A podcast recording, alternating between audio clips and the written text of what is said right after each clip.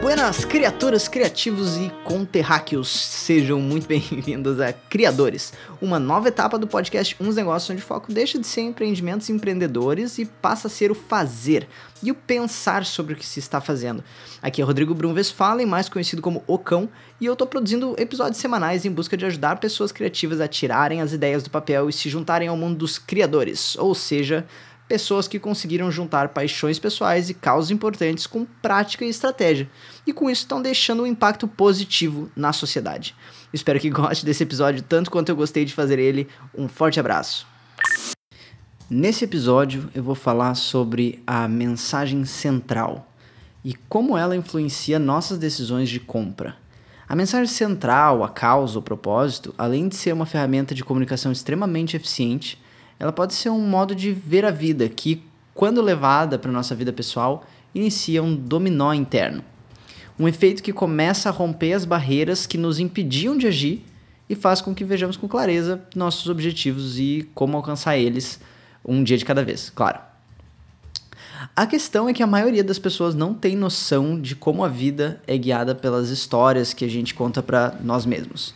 Uh, se as histórias são de dor, medo, fraqueza, frustração, confusão, solidão, a vida vai ser exatamente um reflexo dessas narrativas internas. Existe uma mensagem de traseira de caminhão, assim, que diz: se você acreditar que não consegue ou acreditar que consegue, das duas formas você estará certo. E antes que me joguem pela janela, essa frase é uma simplificação até um nível idiota de algo que é muito mais complexo, complicado, mas ainda assim é verdade. Nós somos consequência dos hábitos que construímos, sejam físicos ou mentais, e o propósito em nível pessoal é uma estratégia dos criadores, uma estratégia de se inserir dentro de uma narrativa. Uma narrativa que acredita que grandes resultados positivos são possíveis. E depois disso, juntam as ferramentas, os conhecimentos, os mentores, outros criadores e criadoras e colocam seus planos de ação em andamento. Fazem a mudança acontecer. Melhoram as condições de mundo, mesmo em um grau muito menor do que o previsto. Um, o impacto vai ser, muito provavelmente, melhor do que o de alguém que anda sem rumo. E então, para a gente pensar um pouco, qual é o papel que tu tá assumindo hoje? E eu, eu tenho na minha perspectiva, na minha vida aí, uma busca bem pessoal por autonomia e eficiência. E esses do, essas duas palavras, né, esses dois esses dois conceitos voltados à sustentabilidade social e ambiental. Um, como é que como é que funciona isso, né? Uh, essa, essa busca por autonomia e eficiência, ela na verdade vem de pensar uh, a partir de uma perspectiva de sustentabilidade. Então, a sustentabilidade social e ambiental vem dessa ideia de uma existência saudável, uma existência saudável de longo prazo para a sociedade em sintonia e inserida em, uma, em um ecossistema, certo? Dá para dá a gente pensar assim. Então, uh, eu penso que a forma mais eficiente de se atuar para conseguir um estado de sustentabilidade é com a busca individual e então coletiva por autonomia. E a busca por autonomia, se eu for simplificar aqui para vocês, é o melhorar continuamente o nosso pensar, o nosso fazer e o nosso conectar, o nosso relacionar-se com as dificuldades, com um, as pessoas, com nós mesmos, com as nossas emoções e por aí vai. Uh, beleza, mas como é que meio que, de onde meio que vem essa minha, né? Como é que começou essa construção dessa clareza? Como é que começou a construção dessa lógica por trás da busca por autonomia, né? Para eu chegar nesse ponto. Eu, eu acho que vem que um, que um ponto chave assim é uh, vem de quando eu tinha uns 14 anos e desde muito cedo, antes disso, eu já tinha a noção de injustiça na sociedade, sabe? Uma, uma perspectiva de injustiça social. E eu acredito que por uma forte influência uh, dos meus pais, que sempre fizeram questão de me mostrar uh, que a realidade era maior do que aquilo que eu estava mais acostumado a viver, já que eu vim de um contexto mais privilegiado, mesmo que não uh, de alta classe, alt, altíssima classe, nem alta classe, mas vim com uma base, uma estrutura bem estabelecida, só, sólida, familiar né, e, e, material. E então ali nos 14 anos mais ou menos foi quando essas o, o ver e o, e o ter o contato, principalmente através da internet, com vários conflitos um, sociais que existiam à minha volta e várias uh, desigualdades sociais que existiam à minha volta e que eu conseguia uh, ver, eu conseguia saber que existiam, mas para mim era muito difícil entender por que, que essas coisas existiam. Uh, isso me levou a começar a buscar na internet mesmo, que era a minha ferramenta de informação, né? Uh, meu pai ele trabalhava ele ele é arquiteto e daí ele desde quando eu tinha uns oito anos mais ou menos Uh, ele começou a deixar e começou a me alfabetizar ali no computador que ele tinha para fazer trabalhos em casa. Então, o computador é, virou meu meio de informação, né? E com 14 anos, então, eu vou atrás de tentar entender uh, essas, essa, uh, o que, que seria uma justiça social, o que, que seria uma condição social um pouco melhor. E, ou qual seria a organização social que eu entenderia como a ideal, assim. E uma, uma foi assim que eu acabei caindo no uh, na visão política do anarquismo e o, anar e o meu contato com o anarquismo ele é bem interessante na minha na minha trajetória assim até então porque uh, foi um, um tema que eu me aprofundei muito na época e Uh, dá para se dizer que era bem jovem, né, 14, 15 anos, e eu me aprofundei muito nos textos políticos e eu enxerguei que aquilo era uma narrativa que eu gostaria de, de fazer parte. Era, era aquilo lá fazia sentido para mim e construía uma visão de mundo com a qual eu, identificava como uma situação ideal.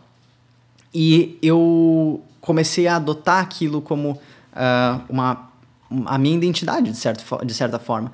Então, a minha formação ética ali na pré-adolescência, ela vem de uma visão ou de visões anarquistas.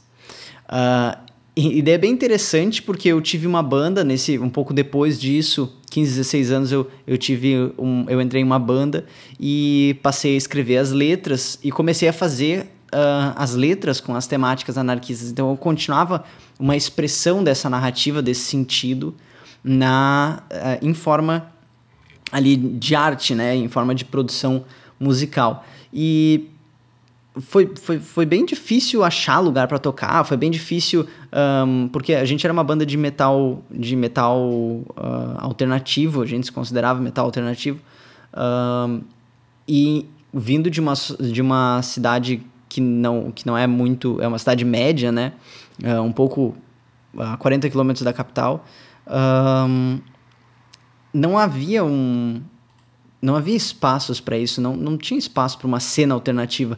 E eu comecei a ver uma, ter uma necessidade de uh, encontrar as pessoas que iam uh, gostar dessa mesma coisa que eu, que iam se identificar comigo, e eu entendia que fisicamente eu tinha dificuldade disso.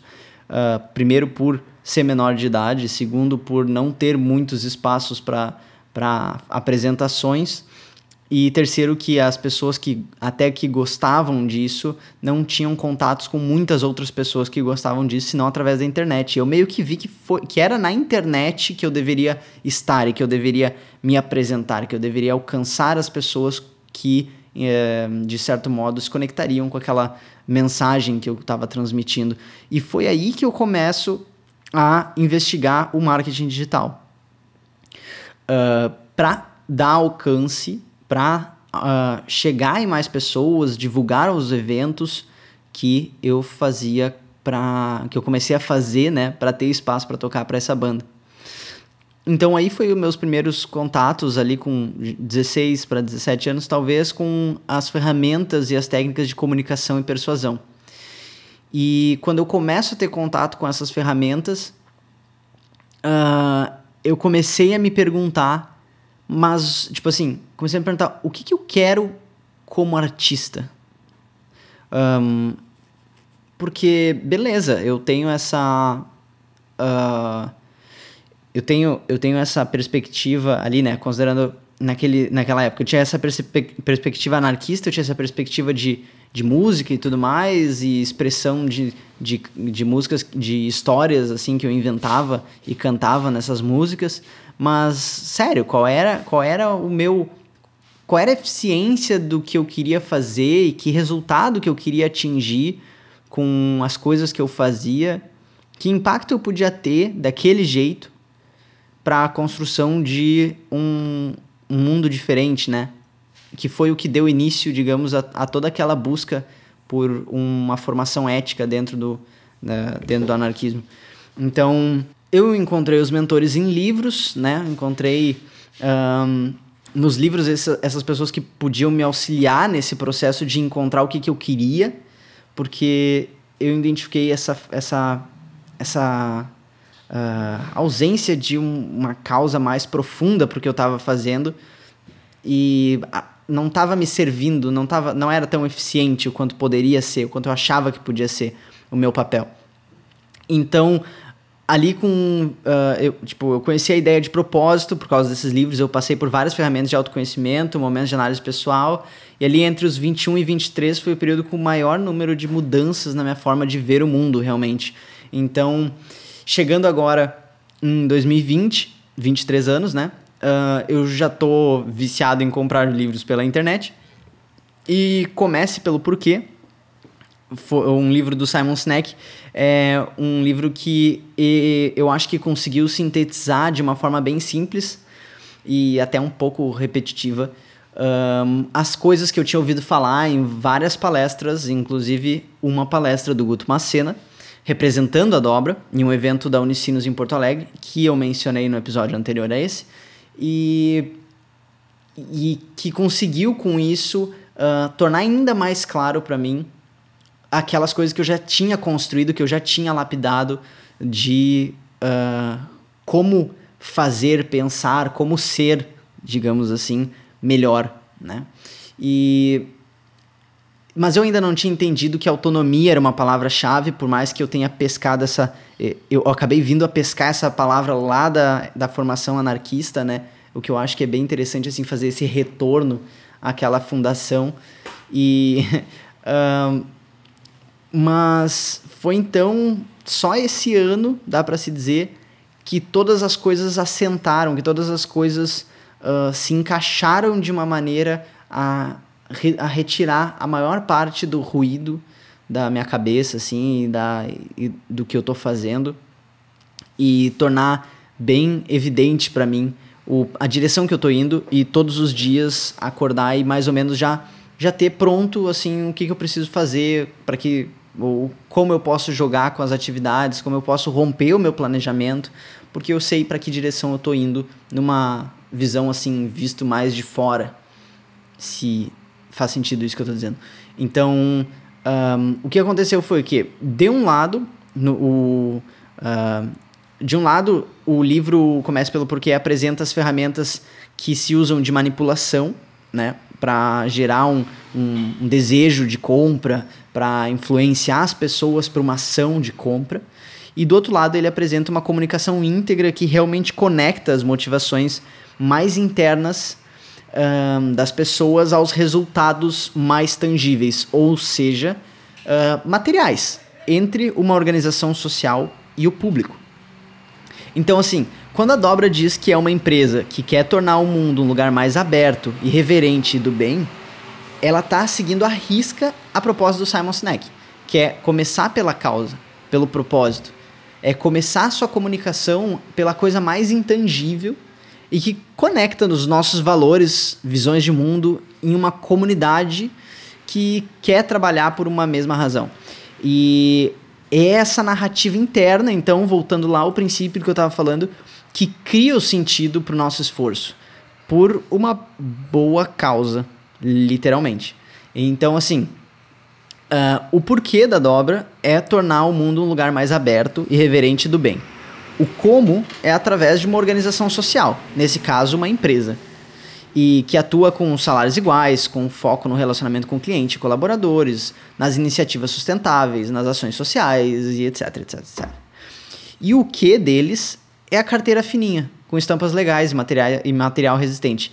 É, acho que eles vendem camiseta e tênis também, ou eles começaram com algumas outras coisas assim agora. Mas esse é o ponto mais tangível, ou seja, mais material do que eles fazem, que vai gerar o oxigênio, que é o, o dinheiro, né, para manter a, organização em movimento, que vai manter o combustível queimando ali para eles continuarem se mexendo. Por mais que agora pensando, essa analogia não é muito, uh, muito verde, assim, não é muito sustentável.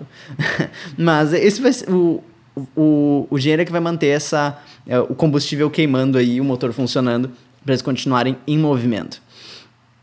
E as e e é, vai ser por causa desse oxigênio, vai ser por causa do dinheiro, que as ações sociais vão acontecer na escala em que elas vão acontecer e que as mensagens vão alcançar as pessoas na escala em que essa mensagem vai alcançar. E já alcançou, né?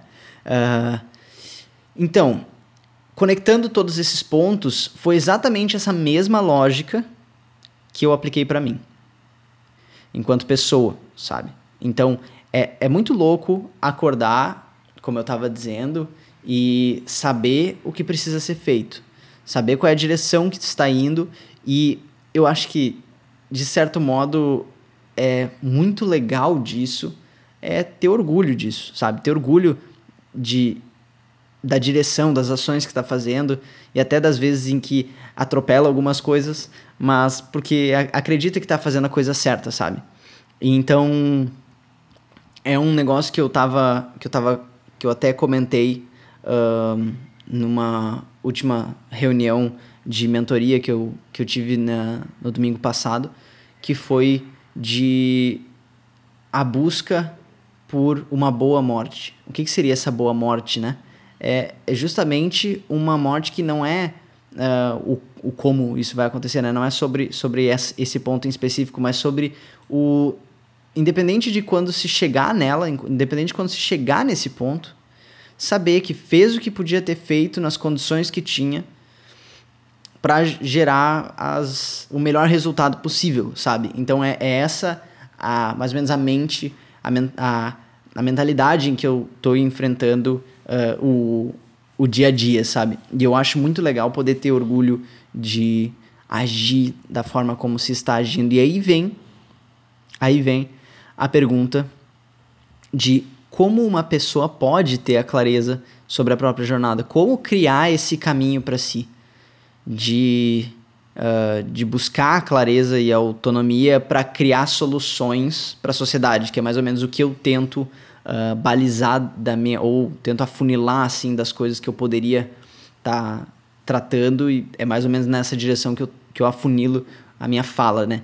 Então, eu entendi que faltava, na, baseado nessa minha experiência de aí ter entrado em contato a primeira vez com o marketing digital ali aos 16 anos, ter entrado em contato com o desenvolvimento pessoal mais ou menos nos 17, 18 anos, começar a ter alguns, algum contato, mas ainda bem difícil de engolir, uma, assim, bem difícil de filtrar. Eu sabia que tinha uma coisa ali que era legal, eu sabia que tinha uma coisa por trás daquelas falas que não só eu, mas muita gente que eu conhecia precisava conhecer, mas ah, era difícil. E, e era difícil porque é uma linguagem que a gente não está acostumado, normalmente está embalado em valores que não são os nossos, são contrários aos nossos muitas vezes. E então é bem difícil filtrar e achar no meio daquilo lá o que é que faz sentido e o, o que é que a gente pode tirar realmente da ferramenta, né? Sem aquele, aquela embalagem uh, de valores que vão mais pro lado da ganância, que vão mais pro lado uh, do capitalismo tradicional mesmo. Então, uh, eu entendi que faltava alguma coisa que conectasse todas as reflexões e todas as ferramentas que eu passei, todos esses livros que eu li, pelo menos os, os que valeram a pena, né? E, e as palestras também que eu assisti que valeram a pena. em uma ordem em que cada etapa potencializasse a etapa seguinte, até para que eu pudesse ter clareza de que momento eu tô na minha própria jornada de uh, me entender e de realizar a visão que eu construí na minha cabeça, a visão que eu idealizei e colocar ela na prática e realmente gerar o impacto que eu entendo que eu quero realizar, sabe? Então, uh, foi com essa sequência, essa, essa construção que eu fiz de tentar conectar essas coisas que acabou surgindo para mim o, o, o método estratégico de comunicação, que é um documento que eu fiz para construir a comunicação do meu projeto e que ele está em constante desenvolvimento, constante adaptação para eu ter um documento específico sobre a comunicação, para ter clareza nessa atitude, nessas atividades que eu faço, nessas informações que eu lanço para vocês. E do outro lado está surgindo agora a jornada do criador, que é um processo onde eu me considero na segunda etapa, entrando para a terceira etapa da jornada, que elas são cinco etapas, e estou começando a testar, ver se outras pessoas conseguem se inserir nesse processo e se conseguem ter os resultados que eu tive. E essa jornada do criador, ela vai justamente auxiliar, ela justamente pega aquelas ferramentas e alinha as ferramentas de autoconhecimento, as reflexões que eu tive, essa visão de mundo que eu desenvolvi, com os, o valor da sustentabilidade, com a busca por autonomia, aquela coisa que eu comentei no início desse, desse podcast, e coloca isso numa linha uh, lógica, numa linha mais uh, passo a passo, praticamente, para que as pessoas possam construir a própria, o próprio caminho, sabe? Porque eu não acho que existe um caminho padrão e se existir um caminho padrão que ele seja uh, derrubado, porque não é a ideia não é transformar a coisa em formas, né? A ideia é dar essa autonomia para as pessoas de se autodeterminarem em conjunto e, e trabalharem em conjunto, contribuírem para a sociedade, contribuírem entre si para alcançar soluções que realmente precisam ser alcançadas e que dependem de ação, sabe? Não dependem só de querer uma coisa diferente, mas dependem da gente, depende da gente fazer as coisas diferentes, criar esses caminhos melhores que eu chamo, né? Então, um, essas ferramentas, né, que eu, de, que eu criei, elas estão em constante aí melhoria e possivelmente elas vão continuar sendo aprimoradas ad infinitum, porque eu acho que é, é eu não consigo mais sair desse desse enquadramento, né, de melhoria contínua. Então, uh, possivelmente elas não vão nunca ficar um, uma coisa fechada assim, mas eu já estou começando a, a testar com outras pessoas para ver se vão ter esses resultados, porque isso pode ser uma coisa bem legal de chegar em mais gente adiante. E justamente o e-book que eu estou escrevendo e que já está uh, ah, até relativamente bem avançado no processo de escrita e que eu pretendo lançar até o final do mês de maio, então início de junho no máximo ali é para ele estar tá, uh, circulando. É, ele, esse e-book ele vem a fazer a fundamentação, vem trazer o, o primeiro passo e o início do segundo passo da jornada do criador, que é ajudar a pessoa a desconstruir algumas coisas que um, atrapalham nessa, nesse processo e a fornecer essa, essa estrutura para se pensar um, a questão dos valores, né, da sustentabilidade, uh, o enquadramento de melhoria contínua, o enquadramento de aprendizagem, o, uma visão de mundo voltada para a solução, para solucionar os problemas e a visão e o pensamento estratégico para construir o próprio plano de ação, né, para tocar em prática. Então, um, esse e-book vai dar toda, to, fornecer todos esse, esses primeiros passos aí e também uma coisa muito legal é que uh, todo o valor arrecadado com o e-book vai ser transformado em doação para a rede solidária, um, a princípio, ou aqui de Novo Hamburgo, não sei se tem uma aqui em Novo Hamburgo, mas eu conheço a de São Leopoldo, eu ainda vou decidir para qual, se, se tiver uma aqui de Novo Hamburgo, talvez eu faça para daqui da cidade mesmo, mas vai ser para uma rede solidária em apoio às comunidades marginalizadas, né, em situação de vulnerabilidade social durante que principalmente durante a pandemia de coronavírus precisa de um pouco mais de atenção e precisa que os, os produtos de higiene e alimento cheguem até eles. E é a Rede Solidária, pelo menos ali de São Leopoldo, está uh, fazendo um trabalho muito legal nesse sentido. Então, uh, isso é mais uma coisa aí para ajudar a tangibilizar, a tornar material essa, essa é minha, esse meu propósito, né? Que é a mesma, mesma parada que a dobra faz. Eu tô trazendo numa, num nível mais de marca pessoal mesmo. E esperando que as pessoas que concordam com esse modo de agir, que concordam com esse modo de ver o mundo, é, vão se inspirar por isso, vão se conectar e vão ajudar a compartilhar para que a mensagem chegue mais longe. E aí, o que achou do episódio? Espero que tenha gostado, espero que tenha sido útil.